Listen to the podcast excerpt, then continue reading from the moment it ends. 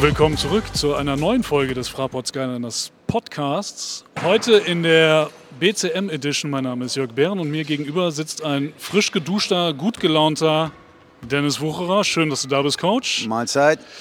Ähm, ich habe mir gedacht, wir müssen, wir müssen über ganz viel Sport reden und Länderspielpause und Saisonendspurt. Aber trotzdem frage ich mich grundsätzlich, gerade an so vor dem, bevor wir so in diese Endphase der, der Saison reinrutschen, was motiviert einen Dennis Wucherer? Was hat dich heute Morgen motiviert, als du aus dem Bett gefallen bist, Coach? Ähm, ja, das, das, das Schöne, ähm, äh, Coach zu sein oder auch Profi, Sportler, Athlet, ähm, ist, ja, ist ja relativ einfach, wa warum wir das machen. Da geht es natürlich um den Erfolg und, und der Erfolg, der stellt sich eben auch nur dann ein, wenn wir täglich ein bisschen besser werden. Das war meiner Zeit als Profi-Basketballer schon so. Da war es die, die, die Idee, eben jeden Tag ein bisschen besser zu werden, ähm, um irgendwann mal an der, am Limit anzukommen und sich an dem Limit hoffentlich auch möglichst, möglichst lange dann noch zu bewegen.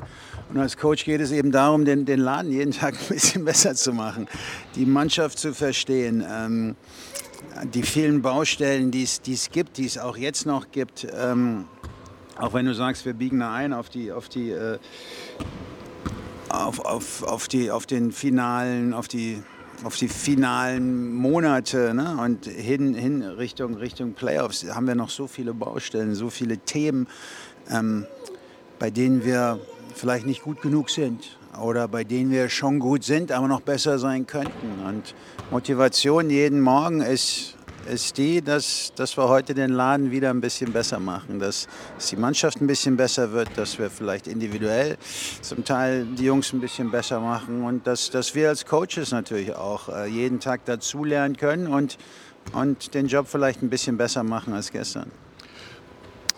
Ist das etwas, was aus deiner sowohl Erfahrung als Spieler als auch Erfahrung als Coach heraus irgendwann mal aufhört? Stellt sich bei dir irgendwann, so aus der Erfahrung der Vergangenheit heraus, stellt sich bei Dennis Wucherer irgendwann der Punkt ein, wo du sagst, jetzt bin ich zufrieden? Oder ist es immer so dieses, es könnte eigentlich noch einen Ticken besser? Also selbst wenn, keine Ahnung, die Saison ist vorbei, wir gewinnen das letzte Spiel der Saison, alle sind grundsätzlich happy, aber so dieser kleine, es ginge vielleicht doch noch einen Ticken besser, das verfolgt einen? Ja, das ist so ein bisschen das Los des Coaches natürlich. Ähm, als, als Spieler war das nicht so. Dann einerseits, klar, wolltest du immer irgendwie ein bisschen besser werden und hast du das große, das große ganze Bild im, im Kopf.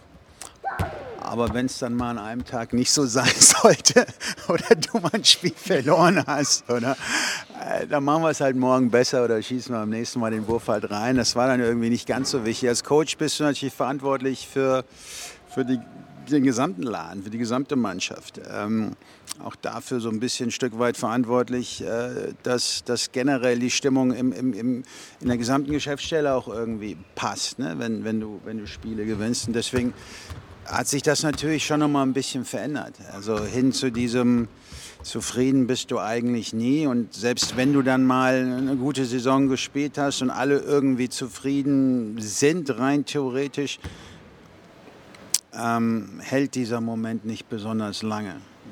Ähm, weil die Gedanken dann schon wieder bei der nächsten Aufgabe sind.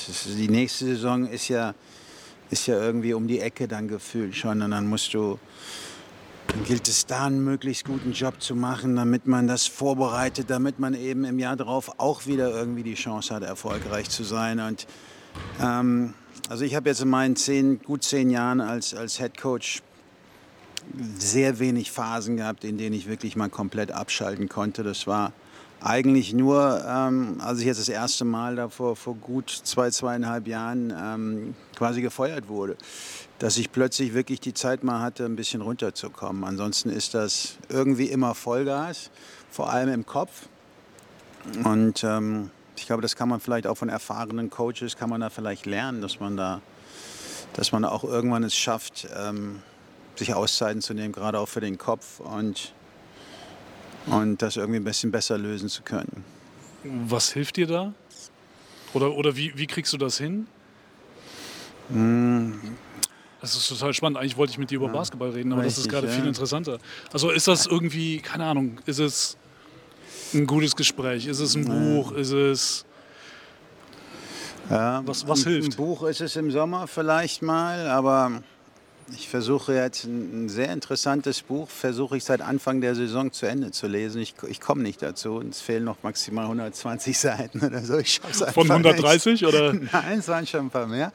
Aber wie gesagt, den Großteil des Buches habe ich im Sommer, äh, bevor es losging, ähm, ähm, gelesen, aber ich, ich, ich schaffe es während der Saison nicht, mich mit einem Buch da zu beschäftigen. Weil wenn ich ein Buch lese, denke ich auch, na, kannst du ja eigentlich den Gegner auch nochmal angucken. Guck dir doch nochmal an, was Trier im vorletzten Spiel gemacht hat. Oder guck dir nochmal an, was da im zweiten Viertel in unserem Spiel gegen Trier vor einigen Monaten nicht funktioniert. Also da habe ich immer das Gefühl, das kann man vielleicht cleverer lösen.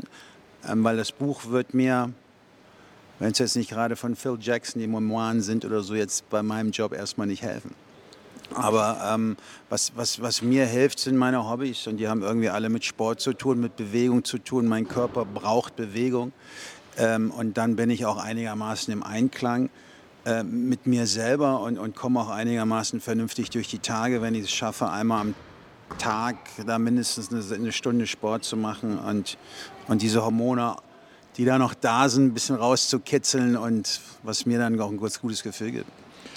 Ich finde das auch total wichtig, dass man irgendwie in, die, in dieser Mühle, in der wir uns ja befinden, dann trotzdem irgendwas zu haben, was einmal zumindest irgendwie nochmal was anderes gibt. Und wenn es nur so ein, so ein kurzzeitiger Ausgleich ist. Vielleicht nicht so dieses komplette, jetzt mal den Kopf richtig ausschalten. Ne? Und wenn es halt das im Sommer Buchlesen ist, weil er geht halt unter der Saison nicht. Aber wenn du sagst, ey, keine Ahnung, Stunde auf dem Bike, ja, das, wenn, wenn das schon zumindest ein bisschen was bringt, Ja. Stunde auf dem Bike ist wichtig. Jetzt zum Beispiel im, im Winter natürlich ist das Spinningrad. Ich freue mich jetzt, wenn die Sonne rauskommt, dass ich wieder, dass ich wieder mein Rennrad auspacken kann. Wobei sie mir mein Lieblingsrennrad aus dem, aus dem Keller ge gestohlen haben vor einigen Wochen. Das ist so ein bisschen schade. Ähm, sodass so die, die, die ganz so den, den Feldberg, weiß ich nicht, ob ich den mit meinem, mit meinem Gravelbike, ob ich den schaffe. Ähm, muss ich mal überlegen, wie ich das mache. Aber da, da, da, der Körper tut da ein bisschen was, das ist gut, aber ich schalte nicht ab vom Basketball. Ne? Also das sind genau diese Phasen, in denen ich überlege, was war heute Morgen im Training gut, was müssen wir morgen unbedingt noch machen, was hätte man besser machen können, wie können wir gegen Trier gewinnen. Ne? Das sind genau diese Phasen, die ich für mich brauche, in denen ich beim Joggen, beim Fahrradfahren, ähm, beim Tennisspielen, wo, wo ich nachdenke, Beachvolleyball im Sommer, was mache ich morgen im Training? Also dieses ist so eine ganz schöne Mischung eigentlich aus Reflektieren und den Job so ein bisschen vorbereiten. Aber wenn ich irgendwie eine Stunde Sport mache, dann heißt das nicht, dass ich äh, eine Auszeit nehme, sondern irgendwie ist das so eine Art aktive Vorbereitung. Ja. Würdest du sagen, du bist, was sowas angeht, ein Stück weit getrieben? Oder ist das eher auch ein Stück weit dem, dem ich sage jetzt mal, Competitive Spirit geschuldet? Dieses, wenn ich mich heute vielleicht gedanklich nicht mit Trier beschäftige, äh, weiß der Henker, vielleicht sitzt gerade jetzt um die Uhrzeit, wo wir diesen verdammten Podcast aufzeichnen, Don Beck in seiner stillen Kammer und bereitet sich auf Frankfurt vor und dann hat er diesen kleinen Vorteil. Oder ist es, was ist es? Ja, also das war so ein bisschen zur aktiven Zeit. Ne? Immer so dieses, wenn ich jetzt nichts mache, irgendwo einen trainiert jemand härter als du. Ich glaube, Dirk Nowitzki war dann ein unfassbares, positives Beispiel, wie man trainieren kann, mit welcher Härte man trainieren kann, auch gegen sich selber zu verrückten Uhrzeiten. Ähm, auch wenn der gesamte Tag vollgepackt ist mit Terminen, die, die irgendwie nervig sind, gerade im Sommer bei der Nationalmannschaft. Der hatte immer so viel zu tun, hat trotzdem immer mit einer Härte trainiert. Und, und auch je, je tiefer wir ins Glas geguckt haben am Abend vorher, desto, desto früher ist er aufgestanden und desto, desto größer die Schippe, die er mal draufgepackt hat. Ja, wenn du nicht arbeitest, irgendwo tut es ein anderer. Ähm, und das natürlich ein Stück weit auch irgendwie drin in, im, im, im Genpool. Ne? Wenn du das selbst gemacht hast, wenn du selbst 15 Jahre auf relativ hohem Niveau eben Basketballer warst, Athlet warst, ist das natürlich drin. Und ich glaube, das, das legst du auch als, als Coach dann nicht ab. aber es haben auch Coaches, die vielleicht nicht Profi-Basketballer vorher waren. Es gibt ja verschiedene Coaches. Andrea Trinchieri hat den, den Korb eher selten getroffen in seiner, in seiner Karriere als, als Basketballer in der Jugend. Aber den Korb schon, aber er ist nicht durchs Netz gegangen. Oder so. Aber, Und wir können sagen, weil er selber gesagt hat. Von daher alles gut. Okay. Aber ähm, das ist zum Beispiel einer, der natürlich dadurch getrieben ist, dass er, dass er allen zeigen will, dass man auch ein großartiger Coach sein kann, wenn man nicht gespielt hat und, und dadurch natürlich getrieben ist und noch mehr weiß und sich noch mehr mit dem Ganzen beschäftigt. Und ich glaube, irgendwie Coaches sind, wir hatten das ja gerade schon im Vorgespräch, sind alle irgendwie wahnsinnig, alle irgendwie verrückt auf ihre eigene Art und Weise. Äh, die einen eher so, die anderen so, aber, aber so richtig normal sind wir nicht. Sonst hätten wir alle einen anderen Job. Vielleicht wären wir dann aber auch in dem, was wir tun, nicht so gut, wie wir sind, wenn wir nicht alle irgendwie ein bisschen einen an der, an der Klatsche hätten. Also das ist immer so die, das, was ich ganz oft gefragt werde, hey, warum machst du das? Wochenendsarbeiten, keine Ahnung, jetzt kommt Wucherer auf einmal um die Ecke und, und Gunnar Webke noch dazu und sagen, ey, wir verpflichten nachts um zwei einen Spieler. Ja, dann musst du halt arbeiten. Warum machst du das? Weil ich Bock drauf habe. Und weil ich das Gefühl habe, dass das, was ich da tue, dass ich das halt irgendwie auch kann. Und naja, dann guckt man irgendwann auf, die, auf den Tacho und stellt fest, okay, ich mache das jetzt auch schon 20 Jahre, also ganz komplett verkehrt zu sein, scheint es ja nicht, was, was ich hier zumindest dann auf meiner Seite des Zauns irgendwie äh, treibe. Und das ist ja dann auch bei, bei Coaches auch wieder so. Also bislang ist noch keiner um die Ecke gekommen und hat gesagt, Dennis, das, was du da machst, ist totaler Käse, werd doch lieber Bankkaufmann. Nichts gegen Bankkaufmänner oder mach doch was mhm. anderes, weißt du? Also, ja, ich glaube, das ist aber genau das, wenn du in einem, in einem, in einem sportlichem Umfeld arbeitest, also rund um eine Profimannschaft, egal in welchem Sport, egal auf, auf, auf welchem Niveau, dann, dann ist es genau diese Mentalität, diese Einstellung, die den Laden am Laufen hält. Und wenn du zu viel die 9 bis 5 Mentalität hast, dann hat die, der Laden keine Chance zu funktionieren. Mhm. Sondern du brauchst genau die, die Teil, ein kleines Rädchen, Teil des Ganzen sind, damit, damit, damit du eben auf allen Zylindern arbeiten kannst. Ähm, und damit eben auch die Profimannschaft, um die sich dann auch dreht im Endeffekt, dass sie erfolgreich ist. Äh, wenn das nicht auf allen Ebenen gelebt wird, ähm, zumindest im Großen und Ganzen, dann, ähm, dann, dann wird das früher oder später dieser Verein eben auch merken. Dann wirst du nicht mehr erfolgreich sein. Du brauchst das auf allen Ebenen, diesen Drive, dass du, dass du eben am Wochenende auch das Spiel gewinnst, dass du insgesamt auch erfolgreich bist, dass du, dass du, dass alle auf diesen, diesen, diesen Spieltag hinfiebern, dass, dass es nicht heißt, freitags um 14.12 Uhr, ich lasse den Stift fallen und, und fange montags dann wieder an, morgens um, um, um Viertel nach neun, sondern im, im Sport geht es eben auch dann um dieses Wochenende, um die Spieltage und, und da holst du dir etwa, entweder, entweder holst du dir da den, das, das gute Gefühl, dass du viel richtig gemacht hast ähm, durch einen Erfolg oder du weißt, du musst noch besser arbeiten, damit du es am, am, am, nächsten Wochenende eben, eben dann einfährst und dieses kurze Gefühl der, der Zufriedenheit dann eben auch erfährst. Aber Zufriedenheit im Sinne von, du gewinnst dieses Ding mit dem quasi letzten Wurf gegen Koblenz. Das ist das kurze, gute Gefühl. Ja, das ist ja diese, das ist ja das Gefährliche in unserem, in unserem, für mich jetzt als Coach, wenn du diesen Wurf am Ende gegen Koblenz triffst und in der zweifachen Verlängerung gewinnst, hast du plötzlich ein ganz gutes Gefühl. Aber wäre der Korb, wäre der Wurf nicht reingegangen, wäre es trotzdem quasi dasselbe Spiel gewesen. So, aber du verlierst. Und diese Diskrepanz zwischen dem Gefühl, puh, gewonnen, fühlt sich ganz gut an. Natürlich nicht alles gut gelaufen, aber ein wichtiger Sieg, irgendwie das gegenüber diesem, der Wurf geht nicht rein, du verlierst, wolltest eigentlich gewinnen, hast alles dafür getan, hinterfragst jede Minute der Woche das Training, was hast du falsch gemacht, was ist alles nicht gut gelaufen, was hättest du besser machen müssen. äh, das ist, das ist etwas, was du, glaube ich, als Coach lernen musst. Und, und ich habe das noch nicht gelernt, zu akzeptieren, dass dasselbe Spiel ist. Manchmal gewinnst du, manchmal verlierst du enge Spiele. Ähm, darfst aber nicht immer alles in Frage stellen, wenn du Spiele verlierst, die du vielleicht lieber gewonnen hättest. Joe Vogtmann hat das letzten Sommer ganz gut auf den Punkt gebracht. Ich glaube, das war das Halbfinalspiel gegen die Amis, was die Deutschen ja dann bekanntlich gewonnen haben, wo er dann anschließend sagte, du, du weißt bis 39 Minuten, 55 Sekunden, du weißt nicht, wer gewinnt jetzt. Und er macht einen Wurf und dann sind wir dann, das ist so diese Parallele zu dem Koblenz-Spiel, auch wenn es das eine ganz eine dezent andere Bühne gewesen ist. Ja, aber du, du weißt nicht, wie das Spiel ausgeht. Aber bis dahin, objektiv betrachtet, war es ein unfassbar gutes Spiel. Aber am Ende muss halt einer gewinnen und einer muss verlieren. Und wenn es in unserem Fall eine Double Overtime ist, gibt es dann, das heißt, du hast noch nicht für dich irgendwie einen Weg gefunden, mit diese, diese What-If-Spule abzustellen? Keine Chance. Jesus Christ, okay. Keine Chance. Ähm, du gewinnst so ein Spiel wie gegen Koblenz und sagst, puh, okay, wichtiger Sieg. Wir waren nicht besonders gut. Koblenz hat es uns aber auch schwer gemacht. Physisch verteidigt. Wir wissen, dass wir da vielleicht unsere Probleme haben, wenn, wenn, wenn der Gegner physisch spielt.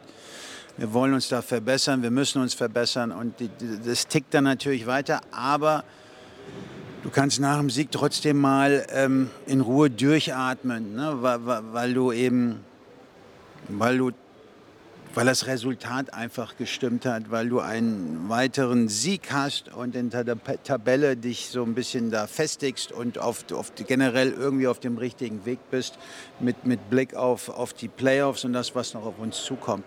Das ist der einzige Vorteil, wenn du gewinnst.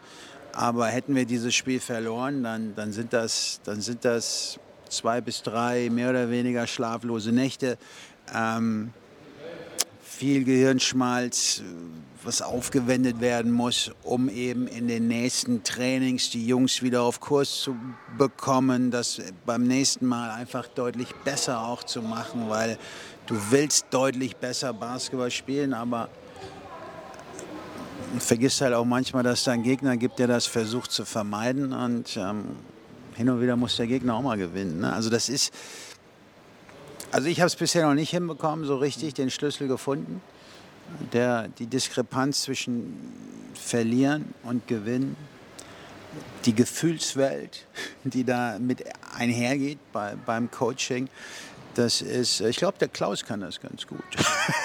Frage, frage mal, wie er es macht. Vielleicht ist es auch einfacher, wenn du einfach Co-Trainer bist und nicht, nicht komplett in der Verantwortung, ne, sondern so ein bisschen im Hintergrund und schon alles gesehen hast, alles erlebt hast. Und ich, ich glaube, er kann das deutlich besser als ich. Das ist ja auch, ich glaube, das ist in der Tat eine Komponente, die die Leute hart unterschätzen. Also ich kann dir auch einen gut gemeinten Tipp geben oder einen Ratschlag oder wenn ich meine, irgendwas zu sehen. Ja, aber am Ende bist du als Headcoach derjenige, der sagen muss, okay, wir laufen jetzt entweder das oder das oder, weißt du? Mhm. Und ich kann immer noch sagen, es war ja nur ein gut gemeinter Rat. Ja, ja. Ne, aber die finale Entscheidung, die triffst du. Und ich glaube, genau dieses am Ende zu sagen, ey, rechts oder links lang, das wird, glaube ich, hart unterschätzt von der, von der Außenwelt tatsächlich. Mhm. Also vor allem auch alles, was dann in der Konsequenz anschließend folgt. Nämlich dieses entweder, entweder wirst du gefeiert, weil du hast die riesen Entscheidungen getroffen, oder du bist halt der Volldepp, weil, keine Ahnung, ey, lass uns alles switchen und das bringt uns genau das Mismatch ein, weswegen wir am Ende das, das Ding verlieren. Ja. Also das, das, ist schon, das ist schon eine taffe Komponente.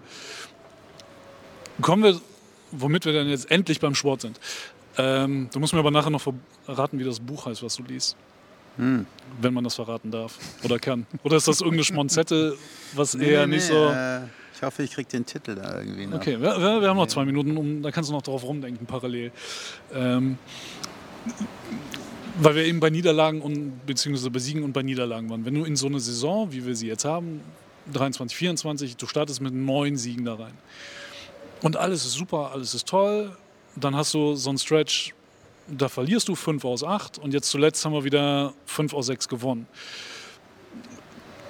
Wie sehr oder ab wann kippt das, auch von der Art und Weise, wie du Trainings angehst, wie du Spiele angehst innerhalb so einer Saison, dass aus einem, ey, wir durchlaufen einen Prozess, wir wollen als Team, als Organisation, als Spieler, individuell, als Coaches, als Einheit besser werden, hin zu, jetzt müssen aber auch die Ergebnisse stimmen, weil am Ende des Tages geht es darum, bessere Ausgangslage für die Playoffs, Qualifikation für Halbfinale, eventuell Finale etc. pp. Kann man das irgendwie umschreiben oder, oder greifbar machen, wann das eventuell kippt? So dieses, okay, wir nehmen vielleicht auch mal eine Niederlage in Kauf, wissen mhm. aber, dass wir als Team besser geworden sind, weil wir gewisse Dinge kultiviert haben, hin zu, ja, jetzt geht es nur noch darum oder mehr darum, entweder ein W oder ein L. Mhm. Puh, interessant. Ähm, ich, ich, glaube, diese, diese neun Siege am Anfang, die waren, die waren Fluch und Segen zugleich. Also einerseits hat das natürlich irgendwie den Druck auf uns erhöht ähm, und, und ähm, wir, wir waren, wurden quasi gezwungen, ähm, immer am, am Limit zu spielen, weil einfach jeder unserer Gegner dann irgendwann uns eben auch dann spätestens ab Sieg 5, 6 einfach auch schlagen wollte und die erste Mannschaft sein wollte, die uns eben die erste Niederlage zuführt. Und deswegen mussten wir oder waren wir gezwungen, auf sehr hohem Niveau zu, zu agieren. Ähm, vielleicht auf höherem Niveau äh, zu agieren, als das, was wir vielleicht in der Lage waren, eben schon abzuliefern, weil wir einfach eine relativ junge, eine relativ unerfahrene Truppe sind. Ne? Viele Spieler, die, die auf diesem Niveau noch nicht die Verantwortung übernehmen mussten, die sie hier in der Pro A für einen Aufstiegsaspiranten ähm, eben ein, einnehmen müssen. Und insofern war das, war das ein bisschen schwierig in den ersten Wochen, Monaten. Andererseits haben uns die Siege natürlich auch die Möglichkeit gegeben zu sagen, okay, wir können jetzt das eine oder andere Mal ne, dezent durch die, durch die Hose atmen und, und eben auch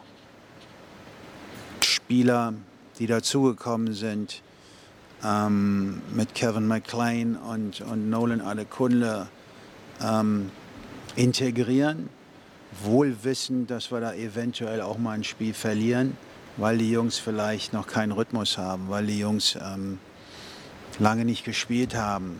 Und wir aber davon ausgehen, dass sie uns am Ende der Saison oder am letzten Drittel der Saison äh, helfen werden, dass sie wichtig sind für uns und deswegen das nötig ist. Ne? Ähm, und das Interessante an der Saison ist ja, dass, dass wir immer noch nicht fertig sind. Ähm, um an einem Punkt zu sein, wo wir sagen, so, jetzt steht unsere Mannschaft, jetzt wissen wir ungefähr, wo unsere Stärken sind und jetzt ist ganz klar, was wir von jedem individuell, aber auch als Team erwarten, wie wir spielen werden, wie wir spielen wollen, wie wir spielen müssen, damit wir jetzt in den letzten, was sind es noch, elf. Spiele ähm, erfolgreich sind und natürlich dann auch mit einem guten Rhythmus, mit einem guten Gefühl in die Playoffs zu, zu kommen. Da sind wir immer noch nicht. Warum?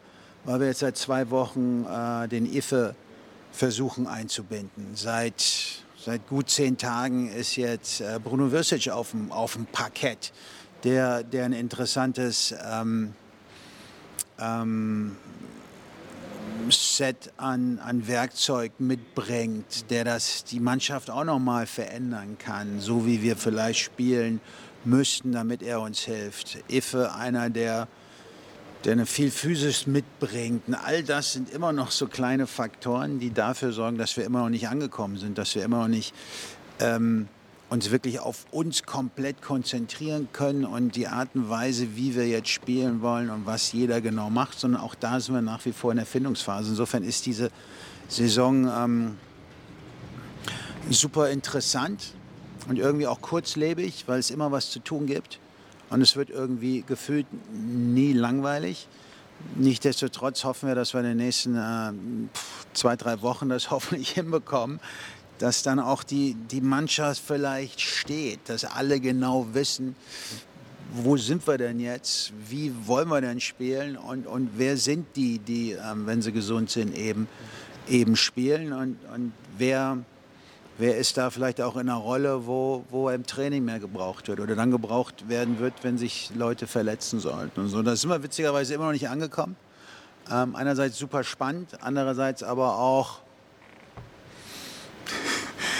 so, dass, dass man vielleicht äh, gegen März schon mal so weit sein sollte. Aber nochmal, das ist eine bestimmte oder eine besondere Situation, in der wir sind. Es ist eine besondere Saison, weil einfach viele der Spieler eine Vorgeschichte haben und einfach auch viel raus waren, lange raus waren, lange verletzt waren und nie so ganz klar ist, kommt er nochmal zurück, wird er fit oder nicht. Insofern haben wir da jetzt relativ, relativ großen Kader und da, da gilt, es, gilt es immer wieder täglich irgendwie so ein bisschen zu justieren. Hast du die Befürchtung, dass dir irgendwann die Zeit ausgeht? Oder sagst du, ey Jungs, wir müssen definitiv bis, lass es diese zwei, drei Wochen in die Zukunft sein, irgendwie im März rausfinden, wer wir sind, wer oder was auch immer das sein wird, wie auch immer sich das zu dem Zeitpunkt definiert. Ja, und mit dem, was wir dann haben, reiten wir in den April, versuchen einen Rhythmus zu kriegen und dann hoffentlich in die Playoffs. Oder, oder hast, du, hast du irgendwie einen hast du irgendwie was, was Greifbares, wo du sagst, ey, ich will an den Punkt oder ich will das noch bis Punkt mhm. X irgendwie in der Truppe drin haben, weil ich genau weiß, das ist etwas, was wir brauchen werden.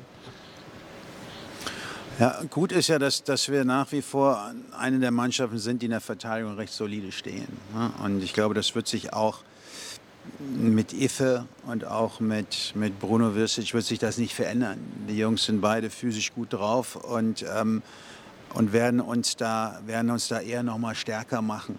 Ähm, insofern ist das etwas, worauf wir uns tatsächlich ähm, verlassen können. Das ist, das ist unsere Verteidigung, das ist die Toughness in der Verteidigung, die Tatsache, dass wir es jedem Gegner ähm, zu jedem Zeitpunkt eigentlich ähm, schwer machen können, dass wir unangenehm sind und dass, dass man uns erstmal schlagen muss. Ähm, insofern ist, ist das schon mal ganz gut und, und das, das, das gibt uns als Coaches ein ganz gutes Gefühl. Und ich glaube auch die Spieler verstehen, dass, dass das die Basis ist, auf dem wir aufbauen. Ähm, aber wir wissen auch alle, dass wir offensiv ähm, einfach auch Spieler haben, da sind wir nicht besonders gut. Ne? Da sind wir, läuft der Ball vielleicht nicht gut genug, geht der Ball dann vielleicht auch einfach nicht durch den Korb, gerade zu Hause, manchmal ein bisschen schwierig. Ähm, dass wir da einfach noch Möglichkeit haben, an unserer Basketballkultur, an, am Entscheidungsfinden, der Entscheidungsfindung noch arbeiten können, das natürlich auch machen müssen und hoffen, dass wir da irgendwann, dass die Arbeit auch Früchte trägt. Ähm, aber das hat halt auch was mit, mit Selbstbewusstsein zu tun, mit Rhythmus. Ähm, und da sind eben noch nicht alle so auf demselben Niveau. Und deswegen hoffe ich, dass wir spätestens April ähm, da sind, aber wissen eben auch nicht, wie, wie, das, wie das Knie von Marco hält. Ähm, wird er uns bis zum Ende der Saison in die Playoffs rein so 10 bis 12 Minuten geben, um, um, um dem, dem Team so eine gewisse Stabilität auch zu geben, wo sich jeder drauf verlassen kann. Ähm, Nolan Adekunde in den letzten Wochen ähm, in der, in der Entwicklung vielleicht ein bisschen stagniert und ein bisschen auf der Suche. Jetzt mal gucken, wie Bruno das, das ähm, hinbekommt. Lange, lange nicht gespielt. Ähm, wir haben nicht ewig Zeit, um, um da auf ihn und seinen Rhythmus äh, zu warten. Aber die nächsten drei Wochen wollen wir uns da geben, in in der Hoffnung, dass uns das nicht wehtut. Und dann werden wir hoffentlich früh genug vor den Playoffs eben ein, ein, ein, eine Situation haben, in der wir alle genau wissen, was jetzt auf uns zukommt. Und, und wenn dem nicht der Fall ist, weil plötzlich doch nochmal eine Verletzung dazwischen gerätscht oder plötzlich doch nochmal irgendwie einer sich zeigt mit, mit Stärken, die wir so vorher nicht im Kopf hatten, dann, dann werden wir auch damit umgehen können, weil wir gehen schon die ganze Saison damit um. Ja, und vor allem ist es halt keine Option, es nicht zu tun. Also es ist keine Option, es einfach so hinzunehmen und dann ergibst du dich deinem Schicksal. Also, nee, also dafür sind wir ja nun mal alle nicht angetreten. Also du, ne, du musst die, die Herausforderung ja dann annehmen. Aber du sagtest gerade eben, ähm, Thema Selbstvertrauen. Wie wichtig oder anders, wie unterschätzt ist diese Komponente? Wenn, also gerade wenn es um, um Spieler geht und was kann man von Seiten der Coaches, vielleicht, keine Ahnung, Presseabteilung, Ticketing, Merchandise, wer auch immer. Was, was, was kann man irgendwie für Hebel ansetzen aus seiner Erfahrung heraus, damit die Jungs zwischen den Ohren genau das mitbringen oder das entwickeln, um, um eben diese Stabilität hinten raus, hinten raus zu haben? Ich glaube, das, das geht vor allem über über die Ergebnisse in den letzten, in den letzten elf Spielen, ähm, vielleicht in den letzten fünf Spielen, dass man damit, dass, dass du da natürlich A, erfolgreich spielst, dass du Spiele gewinnst, sowohl zu Hause in der eigenen Halle als auch, als auch auswärts. Ähm, ich glaube, ich glaube, dieser Rhythmus, dieser Flow, den du in den letzten Wochen der Saison mitnimmst, vor allem durch die Ergebnisse, die natürlich dann auch das Resultat von guter Arbeit auf dem, auf dem Parkett im Training unter der Woche sind, ähm, dass, dass das entscheidend dafür ist, ob du mit einem guten Gefühl in die Playoffs gehst oder eher ein bisschen Grund zur Nervosität hast. Und, und selbst dann ist es, hat das nichts zu bedeuten. dieses, dieses erste Spiel kann schon wieder alles kippen. Kann aus Nervosität und um Gottes Willen sind wir gut drauf, hält das Knie, ist er gut drauf, wirft er einen rein. Äh, das kann, das, das kann in, sofort in wow, wir sind da und, und, und, und, hauen, und hauen da einen raus im ersten Heimspiel und, und cruisen da durch die erste Runde. Das kann genauso gut passieren wie eigentlich sind wir geil drauf, eigentlich freuen wir uns und beim ersten Heimspiel will der Ball einfach nicht da oben in den Korb rein. Und dann stehst du da plötzlich und, und wackelst ein bisschen. Ne? Also da, das ist ja das Interessante an diesem Playoff-Modus. Da kann einfach alles passieren. Mir wäre es lieber, wir gehen mit einem guten Gefühl in die Playoffs. Sprich, wir holen uns dieses Gefühl im Training über die Resultate ähm, und, und darüber, dass die Jungs alle fit sind und, und ähm, Bock haben und wir eben auf allen Zylindern ähm, laufen. Aber wenn es so nicht ist, dann werden wir es über den anderen Weg probieren. Aber ich glaube, herausfinden werden wir es in den nächsten werden Wochen sicherlich. Dann, äh, äh, noch kann ich dir nicht sagen, was, was, was tatsächlich dann ja. eintreffen wird. Aber ist es dahingehend, lässt dich das ruhiger schlafen in der, in der Gewissheit, dass vier unserer letzten Hauptrundenspiele zu Hause stattfinden? So, ne, Thema Heimkulisse, gewohnte Umgebung, mhm. also das, also, letzten Endes, also du, ich, alle, die wir so sind, alle Menschen dieser Welt, also so dieser Wohlfühlfaktor ist ja durchaus auch ein Stück weit wichtig. Ne? Und das ist immer wieder bei dem, ey, so, ey, was motiviert mich, warum stehe ich morgens auf und mit was für einem Gefühl starte ich in den Tag und komme ich irgendwo ohne um, in, in ein Arbeitsumfeld, wo ich, hab, wo ich sage, ey, geil, habe ich Bock, hier zu sein und hier ist alles genau so, wie ich es brauche und ja, oder komme ich in irgendeine abgeranzte Halle irgendwo, keine Ahnung, auswärts, wo ich denke so, boah, jetzt habe ich wieder x Stunden im Bus gesessen und die Umkleide zu klein und das blutige Tape von, vom Gegner die Woche zuvor ist noch da neben dem Mülleimer oder komme ich halt nach Hause, wo ich weiß, ey, da ist alles cool, da kennt mich jeder, da ist alles so, also da gibt einem so, so eine so eine gewisse Sicherheit oder sagst du, ach komm, mir ist das, das ist mir tatsächlich völlig egal? Auch da, glaube ich, ist so eine, so eine Halle wie, wie unsere ähm, ein bisschen Fluch, Fluch und Segen. Ähm, Sind wir wieder bei zusammen. den Vorhängen? Ja, nicht unbedingt, sondern das ist natürlich eine wunderbare Halle, in der man wunderbar Basketball spielen kann. Das ist gerade für Pro A-Niveau. Ähm, in der BBL ist das mittlerweile fast normal. Aber, ähm, aber auch selbst da ist, ist, ist diese, diese Ballsporthalle ähm, über 10, 15 Jahre eher so ein Schmuckstück gewesen ne?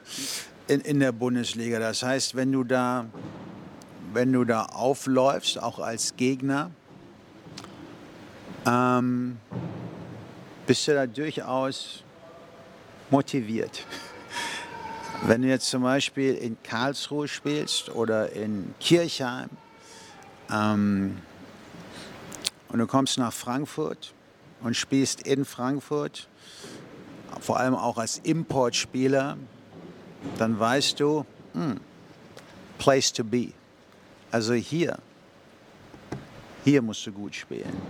Und das macht, äh, glaube ich, das macht, glaube ich, die, die, die Arbeit für das Heimteam nicht unbedingt einfacher, wenn die Gegner kommen und sagen, oh, hier ist aber nett. Ist irgendwie anders als bei uns in Kirchheim oder in Karlsruhe. Ja, aber du weißt doch dann automatisch auch, dass du definitiv mit 90 Prozent, die werden es wahrscheinlich dann heute nicht tun, oder? Wenn du Richtig, also ne, und, und auf der anderen Seite, du hast die vier, die vier der letzten fünf Spiele zu Hause angesprochen, sollten wir da ähm, gute Leistung bringen, sollten wir da erfolgreich spielen, sollten wir da in einen Flow reinkommen, dann kann das natürlich, kann das natürlich super wichtig sein, dann kann es super interessant sein, dass wir da gerade in den letzten Wochen, gerade zu Hause gut gespielt haben, dass wir den Ball durch den Korb gehen sehen, dass wir gute Quoten werfen, dass wir erfolgreich sind, dass wir gewinnen. Ähm, eben im Hinblick darauf, dass wenn du tatsächlich ähm, Heimvorteil hast, dass du diesen Heimvorteil eben auch bewusst, bewusst, ähm, bewusst spürst und, und sagst, das ist in der Tat ein Heimvorteil. Gibt es noch irgendwas, wo du, wo du sagst, es gibt so vielleicht so ein, so so ein Secret Mojo mit Blick auf so ein Saisonfinish, was man wie auch immer man das aus den, aus den Jungs aus so einer Truppe rauskitzeln kann.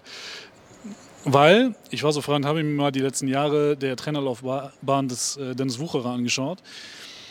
14, 15 mit Gießen, 21, 9 Hauptrunde und dann gehst du 8-0 in den Playoffs bis zur Meisterschaft, Aufstieg, der Rest ist bekannt.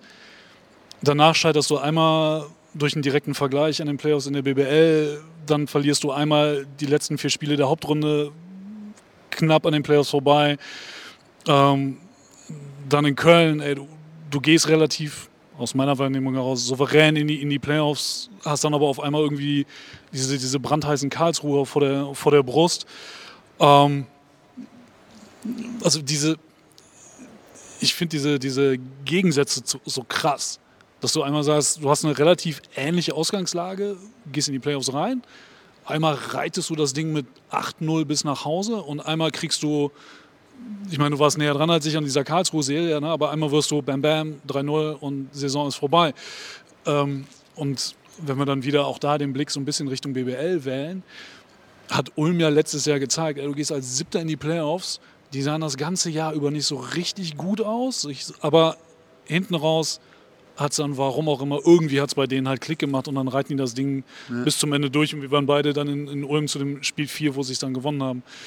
Ähm, kann man dieses, kann man das irgendwie auf abseits von, ey, du gewinnst ein Spiel und, und versuchst irgendwie über das Spiel einen guten Rhythmus aufzubauen, kann man das irgendwie noch anders, weiß ich nicht, erzwingen, hervorrufen. Da sind wir wieder bei Phil Jackson, irgendwie Weihrauch in der Kabine oder gibt es irgendwie so ein Secret Mojo oder sagst du, ey, das musst du einfach in dem Moment, wo du dann da spielst, wo du in Spiel 1 einer Viertelfinalserie bist, ja.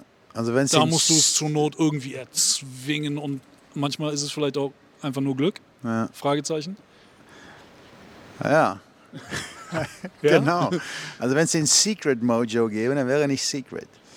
Und dann, dann hätte ich damals auch mit Köln jetzt gegen Karlsruhe nicht 3-0 verloren. Ja, wir hatten Verletzte und irgendwie waren wir da auch einfach nicht gut oder die Jungs in der Birne auch nicht mental gut genug, um gegen Karlsruhe, die echt heiß und, und gesund und nochmal aufgerüstet und so weiter hatten, ähm, da zu bestehen.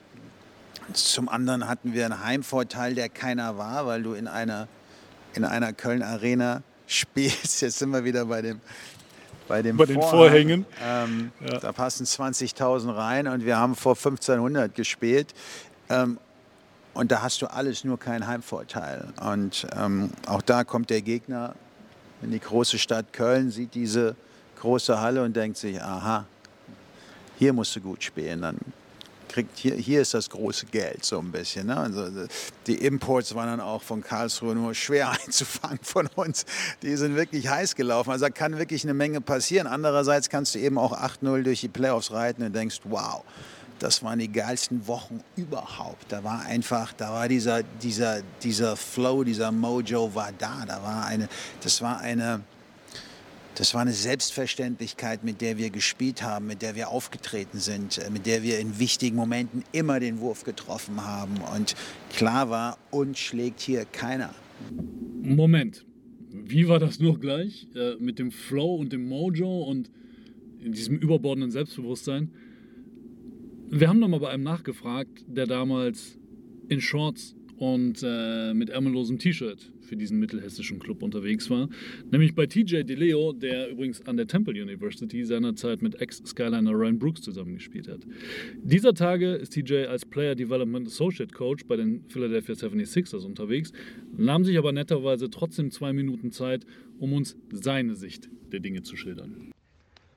I think that Gießen team that got promoted to the Bundesliga was so special because Uh, first of all, Dennis found a great mix of different types of players that just fit really well together. We had a bunch of um, really strong German players that was very important because you had to have some on the court. And then um, obviously he had Cam and Eric Palm, who were good Bundesliga players as well. And uh, think we just we just fit a style of play that was very good um, in that league. And I think just overall, the team took Dennis's identity of him as a coach and him as a player of very intelligent, but also very tough. And it was, we played a great brand of basketball where we were aggressive, we were tough, but also we shared the ball, we were smart, and uh, we definitely had some shooting too. And that always helps. So, it was it just everything came together at the right time and it's a mix of uh, team building coaching the the actual tactical part and coaching the mental part of it and we all liked each other that was the most important thing we'd hang out after the games benny lishka was great at uh, just getting everybody together getting the team together all hang out at his apartment um, and we liked each other so it all just like all the aspects you want on a championship team. It feels like it feels like we had it. It was kind of we and uh, the last most important thing was we hit our peak at the right time. We were playing good most of the season, but like really when we got to the playoffs, we were playing our best basketball, and so that's also important in a championship run. Und damit zurück zu Coach. Und, und genau, genau da willst du natürlich wieder hin. Das willst du nochmal erleben. Und ähm, darauf arbeiten wir jetzt eben auch hin, weil, weil dann kann diese Playoff-Zeit also eine, eine, richtig gute Zeit sein. Ähm, ich glaube, du kannst wirklich das, das nur insofern ähm, beeinflussen, dass du das Training in den letzten Wochen eben so dosierst, dass auch wirklich alle eine Chance haben, da gesund in die Playoffs zu starten, gesund zu sein. Du kannst ähm, in die, im Individualbereich so viel eben machen, in der Hoffnung, dass über die, die Wiederholungszahl die Jungs mit einem guten Gefühl da reingehen, dass sie das Gefühl haben, den, den, den, den Ball auch wirklich dann den, den Wurf zu treffen. Ähm, das sind alles Dinge, die kannst du natürlich im Vorfeld beeinflussen. Du kannst daran arbeiten, aber wie sich die Jungs dann tatsächlich fühlen, individuell, wenn plötzlich der erste Gegner da auf der Matte steht und, und dir den, den Sieg nicht so gibt, sondern dir alles abverlangt. Ob die Mannschaft äh, so gestärkt ist, weil sie sich das über die letzten Monate äh, verdient haben, ob, ob ob, ob dieses Gerüst wirklich so stabil ist, dass auch wenn es im ersten Spiel da plötzlich mal einen heftigen Gegenwind gibt, ne, ähm, dem Ganzen zu widerstehen und, und ähm, das trotzdem in dieser Best of Five Serie noch hinzubiegen, dass du eben dreimal gewinnst. Das, das sind alles so Fragen, die, die lassen sich nicht beantworten zum jetzigen Zeitpunkt. Das werden wir dann sehen, aber das macht natürlich auch diese Playoff-Zeit, diese Phase der Saison so unglaublich, unglaublich interessant. Ich meine, wie, wie langweilig ist es, wenn, wenn die Bayern im Fußball 10, 12 Jahre lang da vorne wegmarschieren und, und, und die Frage ist nur, sind sie acht Wochen oder, oder zwölf Wochen vor Saisonende schon Meister? Und Jetzt haben wir mal eine Situation, wo Leverkusen vorne wegreitet und das ist irgendwie alles toll, aber so richtig spannend ist das hinten raus dann wahrscheinlich auch nicht mehr. Ähm, glaube nicht, dass da irgendwie ein Tor in Haching in der 94. Minute dann die Meisterschaft entscheidet und, und du plötzlich da im Radio zuhörst und denkst, wow, Fußball kann ja auch interessant sein. Das ist ja das Interessante am Basketball, das Interessante an den Playoffs Karten werden, Würfel werden neu, Karten werden neu gemischt, so. Und dann, ähm, dann schauen wir mal, wer dann seinen besten Ball spielt. Und das muss nicht unbedingt der sein, der Erster oder Zweiter war. Das kann auch eben der sein, der Sechster oder Siebter geworden ist. Das lässt mich auch relativ ruhig schlafen, jetzt momentan als Tabellendritten. Ich denke, es ist eine gute Ausgangslage und dann hinten raus muss halt gucken, so, wie, wie, ready, wie ready sind wir tatsächlich, wenn's dann, wenn, wenn du losreitest. Ähm, abschließend noch die Frage nach dem Buch. Ja. Ist es dir wieder eingefallen? Ich weiß noch nicht mal, ob ich den Titel. Ist es, ist es ein hinbekomme Roman und oder den- ein Sachbuch? Den, den, ähm, Und wäre das ein Buch und wäre das ein Buch, was den Jungs helfen würde, was den Spielern helfen würde, wenn sie es lesen? ähm, wahrscheinlich nicht jedem. Wenn das, wenn das jetzt ein Titel ist, wofür du dich eigentlich schämen musst, dann zwinker Nein, mir zu. nein, nein, das ist. Ähm, ich krieg noch nicht mal den Titel genau hin und den Autor sowieso nicht. Der Autor kommt, glaube ich, aus Israel und, ähm, und der Titel ist äh, eine kleine Reise der Menschheit oder so ähnlich. Ähm, kann das sein? Das sagt mir jetzt nichts, aber Ich bin gerade bei der, bei der Indust industriellen Revolution und warum alles so passiert ist, wie es passiert ist über die letzten Tausende von Jahren und dass, dass jeder Weg, der da eingeschlagen wurde, eben ein, einen guten Grund hatte und, und wieso wir äh, jetzt da sind, wo wir sind und es gerade nicht so richtig gut aussieht. okay. Aber ich finde, dass genau solche Sachen lassen sich ja dann wieder total spannend rüberziehen auf das, was wir hier machen. Also, äh, warum nehmen wir die Würfe so, wie, also warum ist die Wurfbewegung so, wie sie ist? Ja, die haben auch mal irgendwann beidhändig von unten angefangen. Also diese, auch da wieder diese Evolution, dann jetzt 2024 hier im BCM zu sitzen und zu sagen, okay, ey, so, früher hast du, keine Ahnung, vor 30 Jahren hat kein Mensch darüber geredet, ey, so kannst du ein Pick and Roll laufen oder so, oder Pick and Pop oder keine Ahnung, Hardshow, Softshow, was auch immer.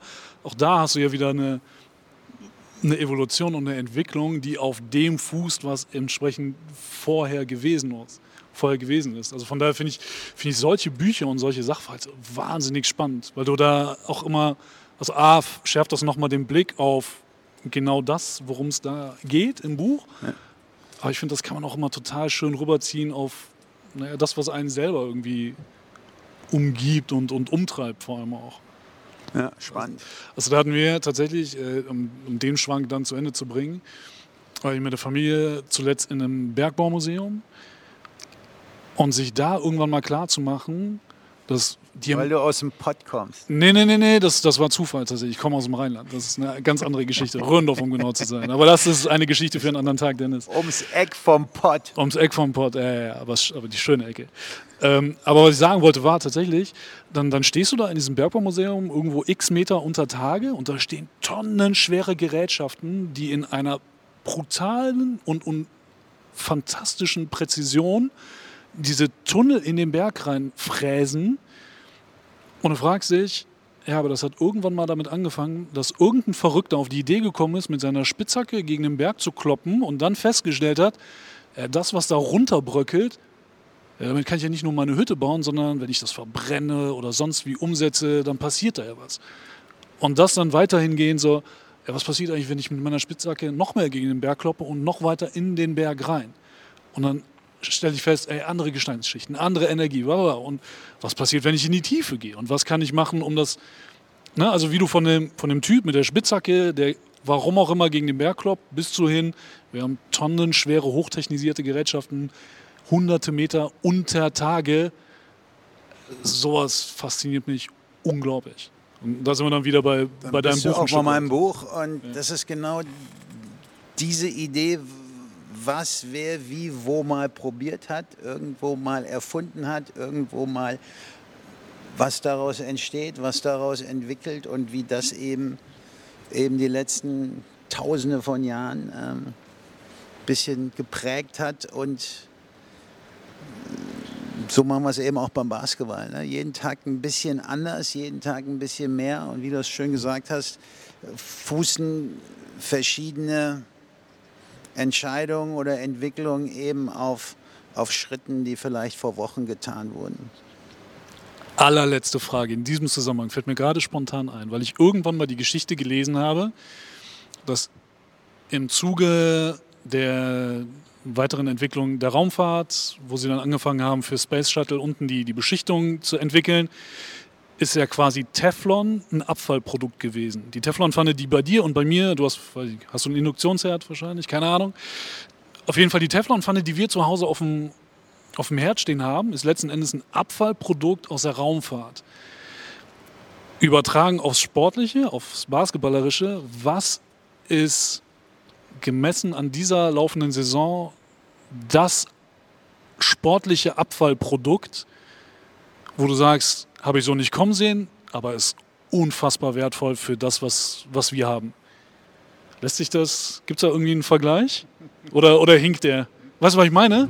Dass du so im, im Laufe der, der Monate und Arbeit mit den Jungs, dass auf einmal irgendwas aufploppt, wo du sagst, ey, das ist mein Teflon. Das, keine Ahnung, wo das herkommt. Ich wusste auch nicht, dass wir es brauchen, aber es ist nice, dass es da ist.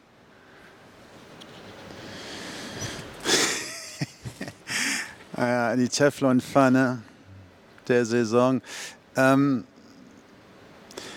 naja, als, als wir die Mannschaft zusammengestellt haben, und, und nochmal, da waren wir ja nicht, nicht so richtig früh dran und haben so ein bisschen geguckt, was kriegen wir noch und wen kriegen wir noch irgendwie überredet und dann gucken wir mal, was wir da überhaupt haben.